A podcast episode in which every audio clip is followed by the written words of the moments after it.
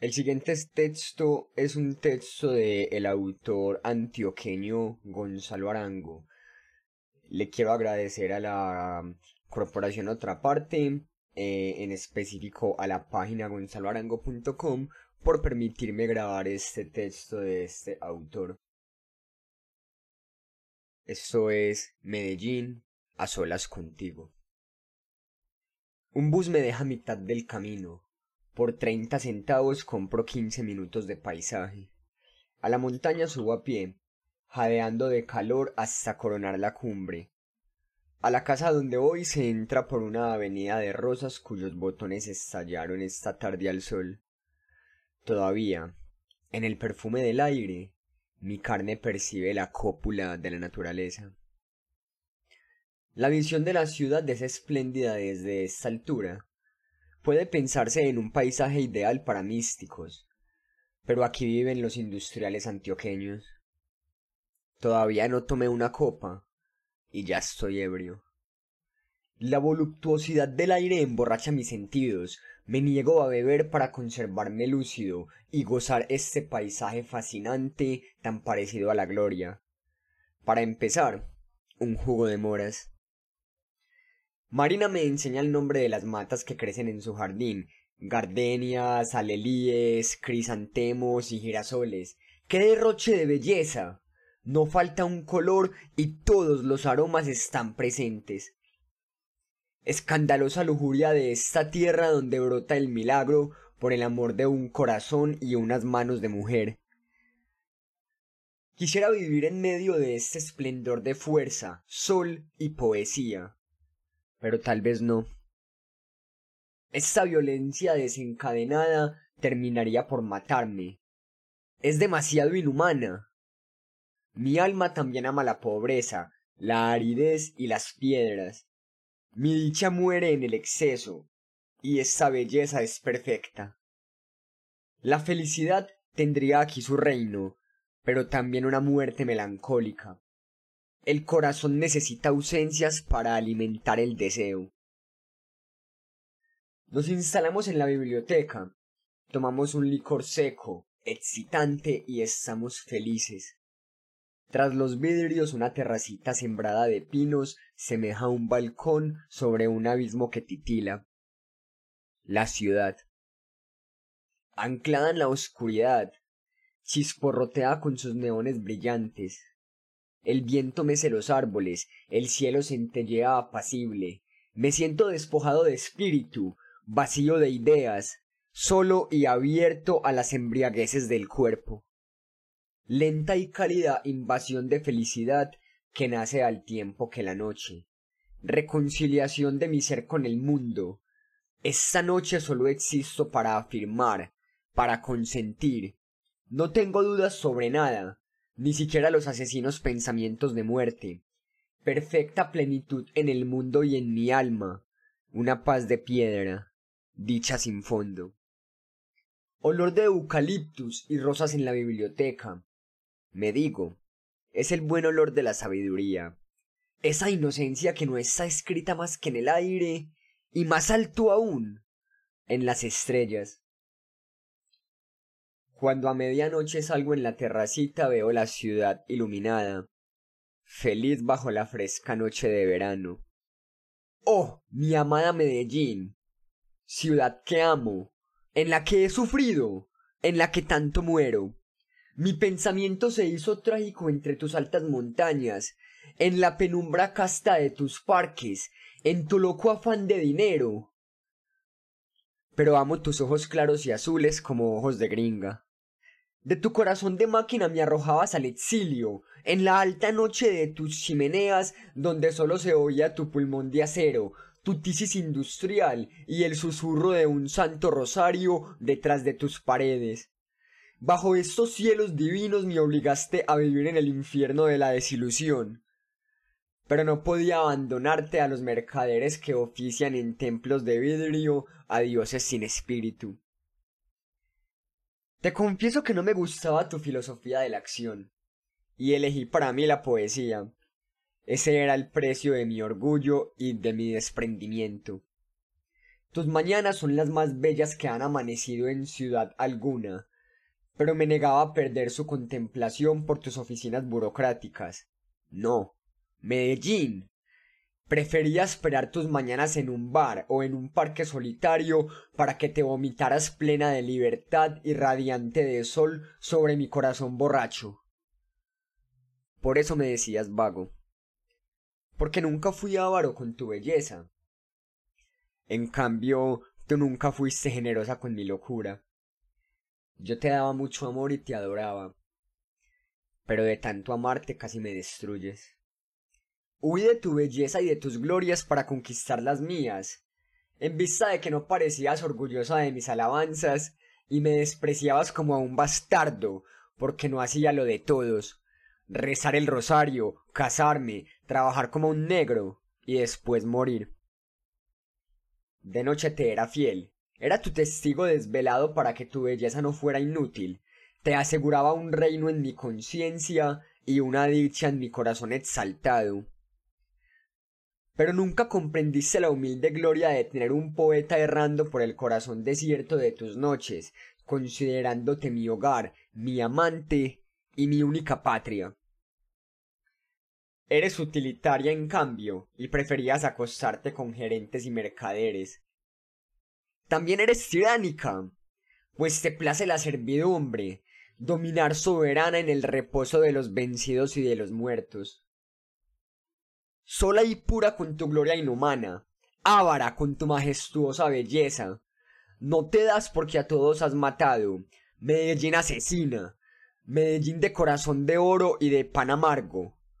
¿Por qué te empeñas en matar el espíritu? Yo sé, porque el espíritu tiene sus glorias que te rivalizan en poder. No todo es hacer, Medellín. También no hacer es creador, pues no solo de hacer vive el hombre. Dijo Lawrence, prefiero la falta de pan a la falta de vida.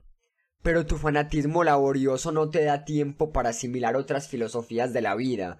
No has tenido tiempo de aprender a vivir.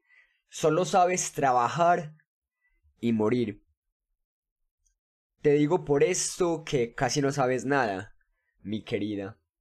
Ni siquiera eres consciente de tus maravillas. Te enloquece el poder sin la gloria. A veces le coqueteas al espíritu pero pesas demasiado con tu materialismo para permitirte una grandeza que no es elevada, que no es del alma. No tienes corazón ni ojos para estas gardenias que me rodean, esos lotos en su laguna, ni para esa carga embriagadora de perfumes y esa dicha carnal que me llega del silencio. Eres de una inocencia perversa, porque asesinas el alma de las flores, porque arruinas el cielo con tus vomitadoras chimeneas, porque robas al sueño su silencio con sus ronquidos de producción en serie. Hay otras mercancías que no produces. Los alimentos del alma. Ni siquiera tienes una fabriquita para alimentos del alma.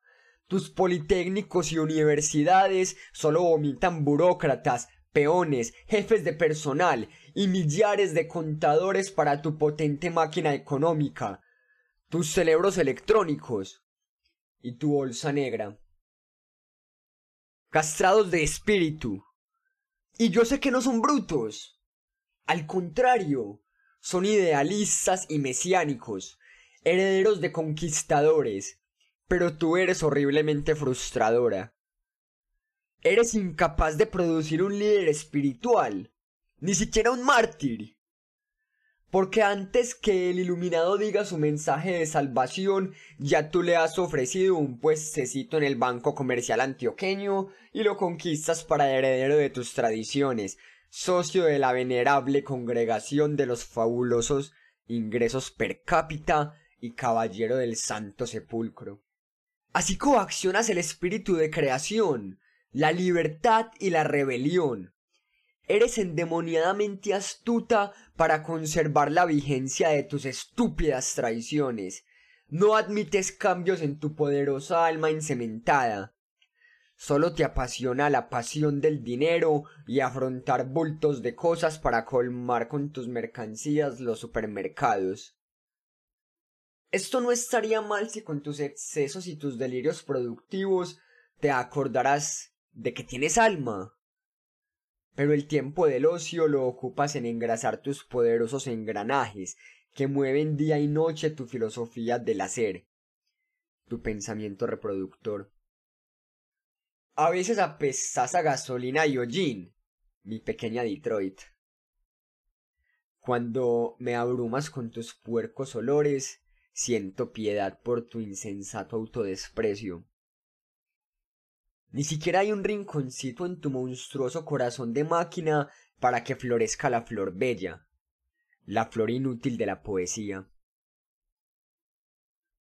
Y así, tu belleza me da el gusto amargo de la muerte.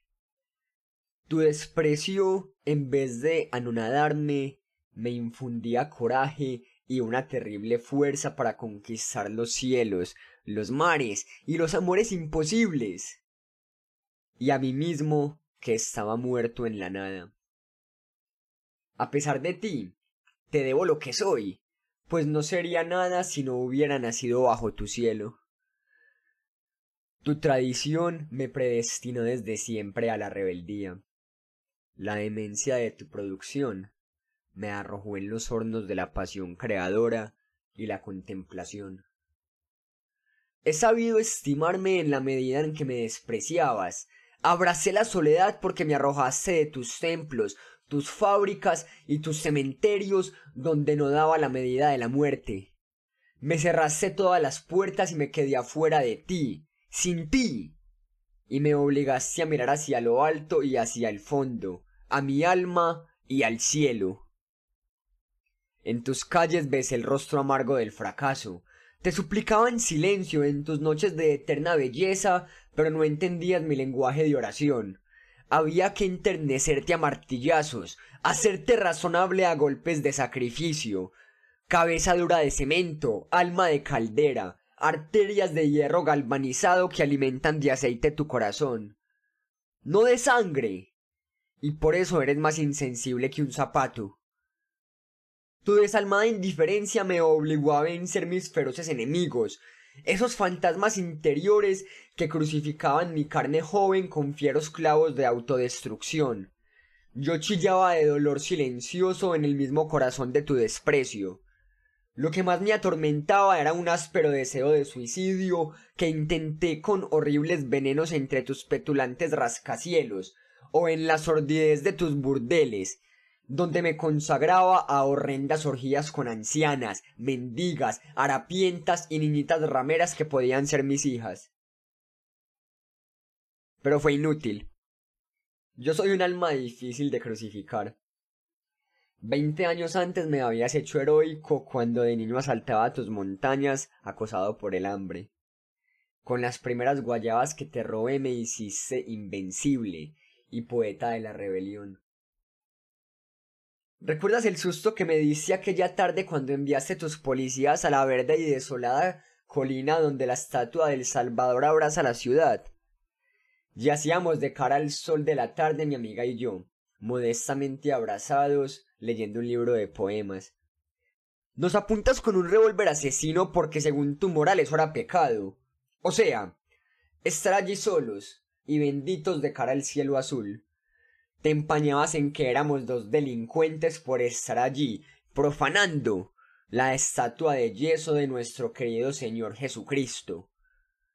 Pero no se te ocurre que el amor entre dos seres vivos es la cosa más santa que hizo Dios. Y además, era falso lo que estabas pensando, pues estábamos muy puros leyendo a Walt Whitman, esperando que cayera la noche para meternos a un montecito a... Bueno, eso a ti no te importa, vieja chismosa. Te empeñaste en inventarnos un crimen para meternos en la cárcel, lo que intentaste hacer si yo no te hubiera sobornado con mi recordada estilográfica Parker para que no cometieras esa burrada, con mi compañerita que estaba llorando de dolor, sintiéndose una horrible prostituta dentro del sombrío ataúd rodante donde nos embutiste con un par de tenebrosos criminales. Nunca te perdonaré aquellas lágrimas. Medellín malo. Pues mataste en el amor de mi niña la inocencia animal de su cuerpo.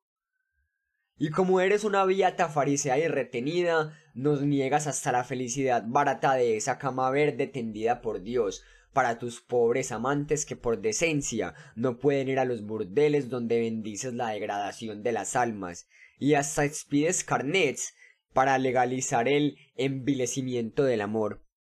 Tu morbosa imaginación no puede concebir dos seres puros hijos del sol o de la noche, porque los condenas con tu diabólica moral redactada por los inquisidores prostáticos.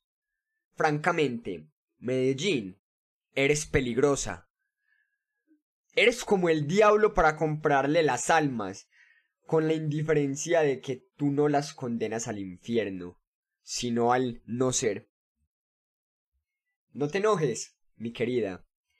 Te amo más de lo que crees pues al fin tú me has hecho posible. A ti, que no me has dado nada, salvo soledad y un poco de dura miseria. Te debo la riqueza infinita y humilde de mi ser, que no cambio por todo el oro de tus bancos comerciales. Después de todo, eres milagrosa. Haces posible lo imposible. Hasta eres capaz de producir un loco idealista como yo. Bendita seas. Tu incomprensión ha creado en mí un hombre nuevo, distinto a los hombres que produces en serie como si fueran bultos de tela, muertos o botellas de ron.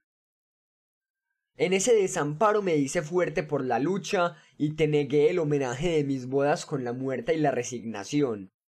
Y además, te debo gratitud, porque esa es tu manera de parir monstruos.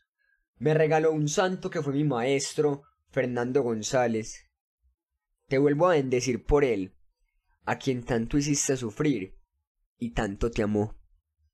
Todo es calmo esta noche de una manera dulce, sin furor. El cielo se derrama en una brisa de estrellas. Esta luz esparce beatitud por el inmenso valle de Aburrá. En lo más claro del cielo se dibuja un elefante con alas que son enormes plumas de nubes. Semeja un ángel en reposo en pausa para elevar el vuelo al fondo más azul de la noche. Luego se desintegra en una constelación de luces. Creo que estoy borracho. En un sitio no lejos de este monte, una mujer duerme su sueño puro. ¿O será desesperado? A esa mujer la amé hace años. Aún oigo sus canciones de amor, su voz excitante y carnal. Siento que el corazón es ingrato y acumula tumbas en la juventud que luego olvida. Al principio las riega de amor, de besos, de lágrimas, de flores, y luego de indiferencia.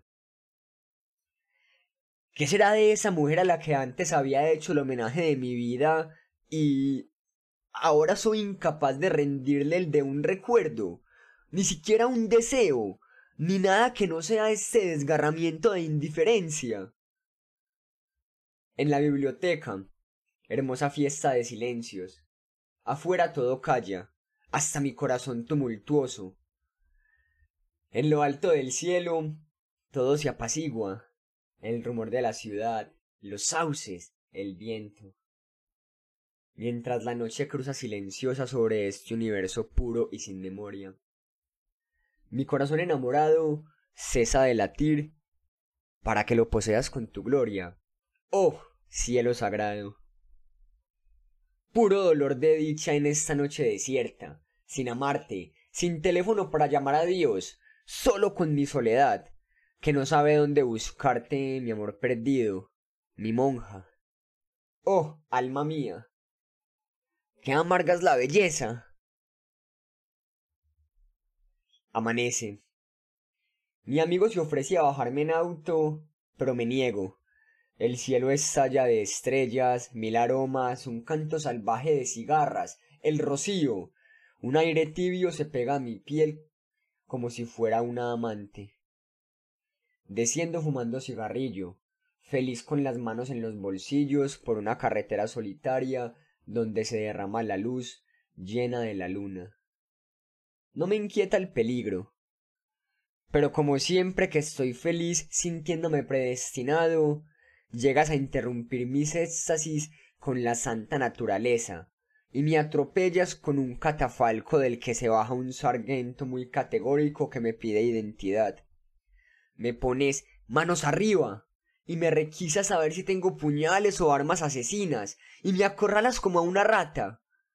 Entonces te enseña una cédula donde quedé con cara de delincuente común lo cual fue mi perdición. ¿Qué hacía a estas horas por la carretera? Preguntas. Nada. Te digo, paseo, existo. Es la pura verdad. ¿Qué más podía decirte? Ja, ja. ¿Oyeron a este imbécil? Dice que existe. Ja, ja, ja. ¿No ves? Te burlas porque existo, porque soy poeta y me declaras culpable una vez más porque no estoy fabricando trapos ni durmiendo como todo el mundo. Entonces me empujas a tu asquerosa ambulancia y me depositas en un hediondo calabozo lleno de estiércol y marihuaneros. Desgraciadamente esa noche no tenía siquiera cigarrillos para conquistarte, para proponerte un negocito, que es el único lenguaje que te conmueve. A cualquier precio querías hacer de mí un delincuente. Y en verdad no me explico por qué no lo soy, si hasta me dejaste el estigma de un horrible complejo de culpa. Mi atormentada cara de poeta sufriente siempre fue para ti un delito. Mi hermano Jaime madruga a pagar mi rescate, lo cual hace con inmensa piedad. Y de paso me regala un sermón marca Made in Medellín y un paquete de cigarrillos. Para justificarme, le digo a la salida.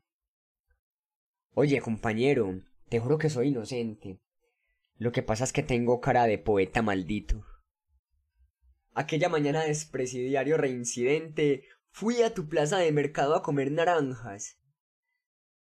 Y una vez más, soy feliz a pesar de mis desventuras. Y adoro tus contrastes. Qué bello, puro y viril es tu pueblo antioqueño. Imagínate que un culebrero nos reúne en torno a sus cacharros y nos dice que algunos del respetable público estamos condenados. Promete sacarnos el diablo del cuerpo con una pomada milagrosa por la módica suma de un peso. Eleva un brazo peludo de predicador y exclama No tengan miedo, mis hermanos. Yo no les voy a robar. Este brazo es antioqueño y honrado. Solo lo uso para acariciar la ninfa y dominar el oso. Pues sí, estuve a punto de abrazar a ese culebrero sucio y fornido. ¿Sabes por qué, Medellín? Porque eres capaz de inspirar a un estafador la frase que habría hecho inmortal a don Miguel de Cervantes. Sobra decir que el filósofo ateo Gonzalo Arango fue el primero en comprar la cajita de pomada milagrosa para sacarse el diablo del cuerpo, pero sin esperanzas de mejoría, pues cada vez que me lo unto, mi novia dice, Amor mío, hueles a diablo. Gonzalo Arango